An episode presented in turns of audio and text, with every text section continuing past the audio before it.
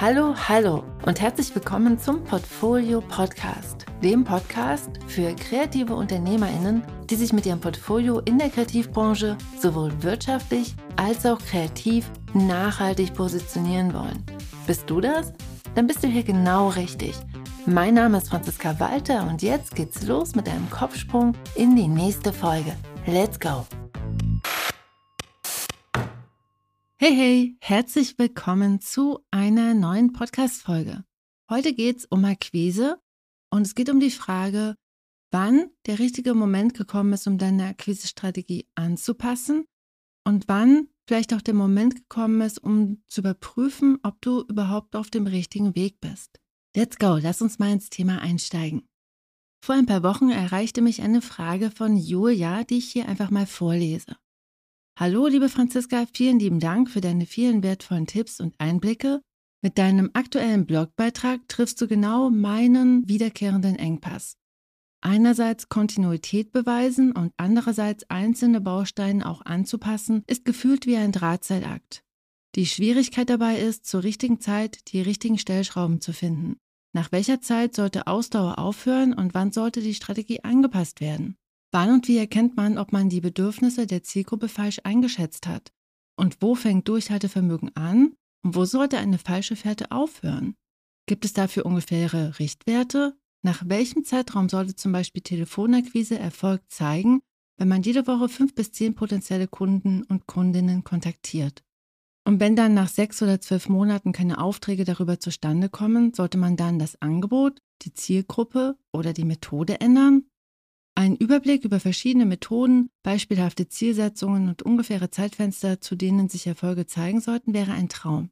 Viele liebe Grüße, Julia. Vielen Dank, liebe Julia, für diese vielen guten und klugen Fragen. Das, was Julia beschreibt, kennen wahrscheinlich viele von uns. Eine gute Balance zu finden zwischen Ausdauer und Strategieanpassung ist wahrscheinlich eine der größten Hürden, die Kreative auf ihrem Weg zu ihren wirtschaftlichen und kreativen Zielen meistern bzw. meistern müssen.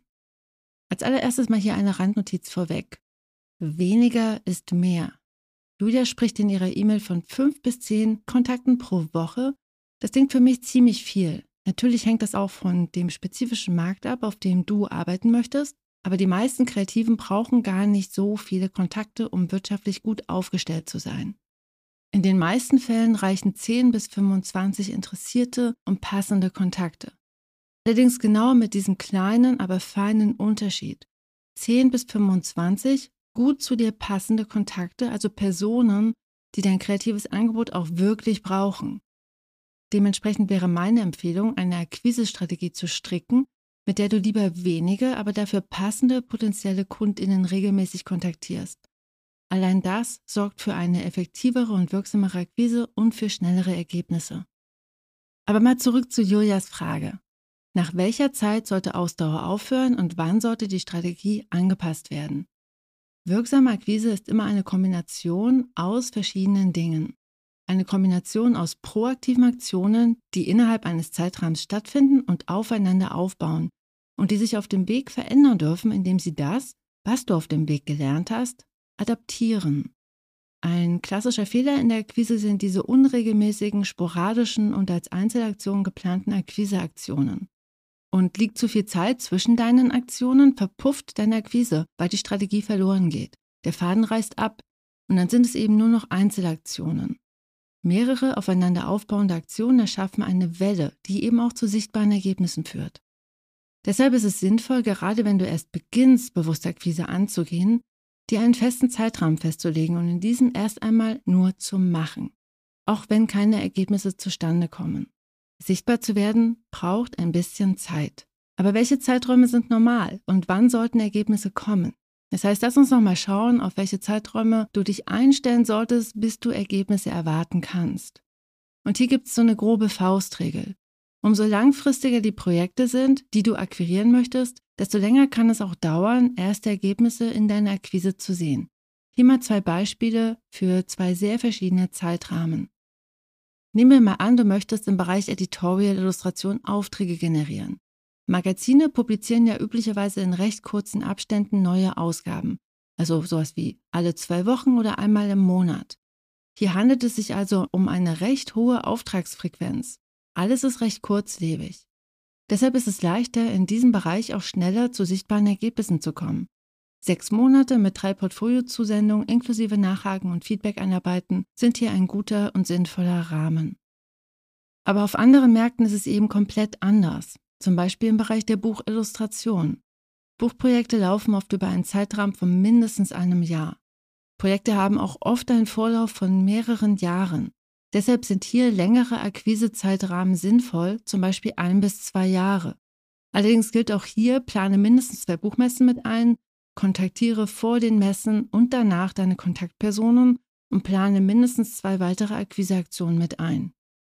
Und vielleicht denkst du jetzt, hm, ja, weiß ich nicht, bei meinen Märkten ist das irgendwie anders. Stimmt, jeder Markt hat eigene Regeln und Bedingungen.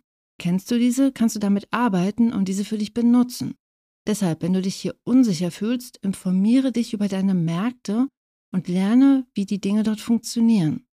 Dazu kannst du Kolleginnen befragen, dich über Berufsverbände wie der Illustratorenorganisation oder dem BDG informieren oder zu Netzwerktreffen deiner Branche gehen. Und hier ein Geheimtipp, in der Portfolio Akademie, meinem Online-Programm für Illustrierende und DesignerInnen, gibt es eine ganze Lektion dazu. In den eben genannten Beispielen siehst du aber eben auch, dass die reine Zeit hier als einziges Bewertungskriterium einfach nicht ausreicht. Denn ich habe ja gesagt, ein Jahr mit Buchmesse, Portfoliozusendung, Kontaktaufnahme, Nachhaken und so weiter. Wirksame Akquise entsteht eben erst durch das Zusammenspiel von Zeit, Konsistenz, Strategieanpassung und Mehrwert. Aber was bedeutet das überhaupt? Was bedeutet Zeit, Konsistenz, Strategieanpassung und Mehrwert? Deine Akquiseaktionen sollten regelmäßig stattfinden. Erst durch Konsistenz entsteht Sichtbarkeit. Aber es ist eben nicht nur das konsistente immer wieder aktiv werden, sondern auch das konsistente Adaptieren, was schlussendlich zu Ergebnissen führt. Analysiere deine Strategie nach jedem gegangenen Schritt und passe sie gegebenenfalls an. Und dazu dienen dir Tools wie das Dokumentieren deiner Akquise und das Nachhaken. Nachhaken bedeutet, dass du zum Beispiel zwei Wochen später noch einmal nachfragst und um Feedback bittest, wenn du zum Beispiel ein PDF-Portfolio versendet hast. Indem du regelmäßig auch nachhakst, lernst du auf dem Weg deine AuftraggeberInnen deutlich besser kennen und weißt bald so viel mehr, was sie wirklich brauchen. Durch das Nachfragen schaffst du dir den Raum, dein Portfolio mit jedem Schritt zu verbessern und zu optimieren. So kannst du dein Portfolio Schritt für Schritt an die aktuellen Bedarfe deiner KundInnen anpassen. Und es gibt noch einen zweiten, ziemlich guten Grund für das Nachhaken. Indem du das Gespräch suchst, nutzt du die Akquise auch zum Beziehungsaufbau. KundInnen sind auch nur Menschen und diese arbeiten gerne mit echten Menschen zusammen. Und durch das persönliche Gespräch wirst du sichtbarer, erfahrbarer und auch berechenbarer. Deshalb bietet es sich an, persönlich nachzufragen, indem du zum Beispiel anrufst oder das persönliche Gespräch suchst. Umso persönlicher und sichtbarer du als Person wirst, desto wahrscheinlicher ist es, dass du wertvolles und ehrliches Feedback bekommst. Nachhaken ist sicherlich nicht jedes Mal möglich, aber du solltest es dir zur Routine machen, zumindest das Gespräch zu suchen. Und auch wenn es nur jedes dritte oder vierte Mal wirklich klappt, also nur jedes dritte oder vierte Mal wirklich ein Gespräch zustande kommt, so sammelst du über die Zeit ganz viel Wissen und kannst damit deine Strategie anpassen. Hier noch ein Geheimtipp. Formuliere beim Nachhaken deine Frage so, dass klar ist, dass du dich für die Bedarfe und Bedürfnisse deines Gegenübers interessierst und dass du sie mit deiner Arbeit wirklich unterstützen möchtest. Mit dieser Perspektive werden deine Kundinnen dir gerne erläutern, was sie von dir brauchen. Aber was ist, wenn es wirklich nicht passt? Denn vielleicht stellt sich ja dann beim Nachfragen heraus, dass du die Wünsche und Bedürfnisse deines Gegenübers vollkommen falsch eingeschätzt hast. Und das ist okay. Das Einzige, was hier notwendig ist, ist Adaption. Entweder findest du besser zu dir passende Kundinnen oder du passt dein Portfolio an. Meiner Erfahrung nach fehlen ganz oft einfach nur formale Dinge im Portfolio, die du ganz leicht ergänzen kannst, ohne dass du dich verbiegen oder neu erfinden musst. Es kann allerdings natürlich auch wirklich sein, dass sich an dieser Stelle Leerstellen in deinem Portfolio auftun, die etwas mehr Zeit und Aufmerksamkeit benötigen.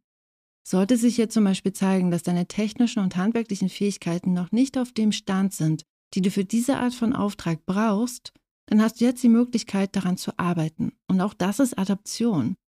Hier entscheidest du, wie wichtig dir das von dir formulierte Ziel ist. Bist du bereit, in dein Handwerk und deine technischen Fähigkeiten zu investieren, um genau auf diesem Markt zu arbeiten? Wenn ja, verbessere dein Handwerk. Trainiere jeden Tag. Das ist reine Fleißarbeit. Wenn deine Antwort Nein lautet, dann suche nach AuftraggeberInnen, deren Bedarfe und Bedürfnisse du mit deinem aktuellen Portfolio gut abdecken kannst. Julia hat ja auch ganz spezifisch gefragt, wo Durchhaltevermögen anfängt und wo die falsche Fährte aufhört. Und hier möchte ich noch einmal unterstreichen, es ist vollkommen okay, hier auch mal die Richtung zu ändern und das Akquiseproblem als Chance zu benutzen, um zu überprüfen, was du wirklich willst. Manchmal haben wir einfach ein Ziel im Kopf, das gar nicht wirklich das unsere ist.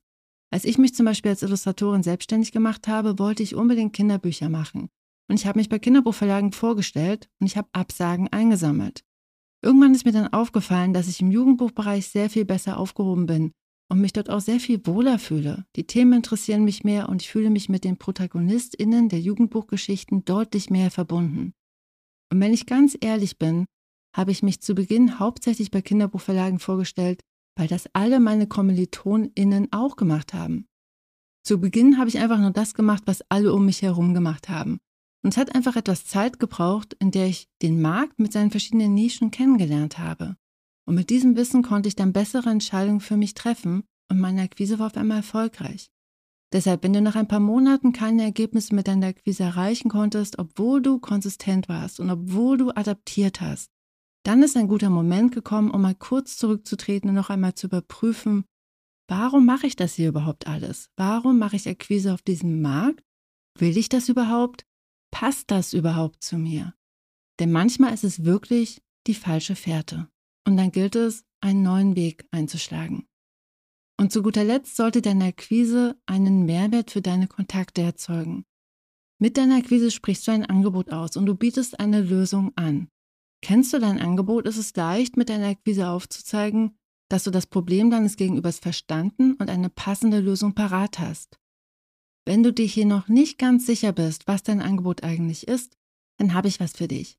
Finde heraus, was du als kreative Unternehmerin oder als kreativer Unternehmer gut kannst und welche Kundinnen das brauchen. Das Workbook, dein kreatives Angebot, unterstützt dich, ein konkretes Angebot zu formulieren und dafür passende Zielgruppen zu identifizieren. Du kannst es dir für 0 Euro herunterladen auf der Seite www.diegutemappe.de slash Angebot. Den Link dazu packe ich dir auch nochmal in die Show Notes. So, das war jetzt der Rundumschlag. Lass uns nochmal alles kurz in zwei Sätzen zusammenfassen. Akquise ist dein Prozess. Ein Prozess, in dem du deinen Markt kennenlernst und dein neu gewonnenes Wissen sofort wieder anwendest. Erst über das Zusammenspiel von Zeit, Konsistenz, Strategieanpassung und Mehrwert wird deine Akquisestrategie ein mächtiges Werkzeug zur Auftragsgenerierung. Strategieanpassung kann aber eben auch bedeuten, einen neuen Weg einzuschlagen. Erlaube dir, sowohl deine Märkte als auch dich selbst dabei besser kennenzulernen. Und damit wünsche ich dir ganz viel Erfolg und ganz viel Glück und sende dir liebe Grüße. Wir hören uns nächste Woche. Bis dahin, alles Liebe und Tschüss. Ach und PS, wenn du eine Person kennst, die sich auch für Portfoliothemen, Positionierung und Akquise in der Kreativwirtschaft interessiert, dann schicke doch einfach mal diese Podcast-Folge. Damit unterstützt du deine Herzensmenschen und KollegInnen und auch mich. Ich danke dir ganz herzlich dafür. Sharing is caring und auch ein ganz großes Dankeschön an all die, die den Podcast schon weiterempfohlen, bewertet und zahlreich geteilt haben. Ihr seid wirklich toll. Bis dann.